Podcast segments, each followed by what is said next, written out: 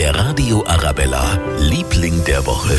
Er ist unser Liebling, aber so ein bisschen wahnsinnig ist er schon auch. Carsten Neder aus Wessling im Landkreis Starnberg, der will heute und morgen einen Weltrekord aufstellen. Er will den Olympiaturm hoch und runter laufen, 24 Stunden lang und das auch noch rückwärts. Wieso tut er denn sowas? Der Weltrekordversuch ist natürlich ein schönes Gimmick noch nebenbei, aber das zählt nicht. Also ich brauche das auch nicht für mein Ego, das ist einfach eine schöne Sache, wenn man auch für die Stadt und für den Turm und für alle einfach, aber das Soziale steht bei mir absolut im Vordergrund. Er macht das Ganze nämlich primär für den Verein Krebskranke Kinder. Pro Stufe gibt es 10 Cent von seinen Sponsoren und deshalb will er richtig Gas geben, um so viel wie möglich zusammenzubekommen. Heute Abend 18 Uhr geht's los. Wir drücken die Daumen und fühlen mit Ihnen, lieber Carsten. Das wird der Muskelkater des Jahrtausends.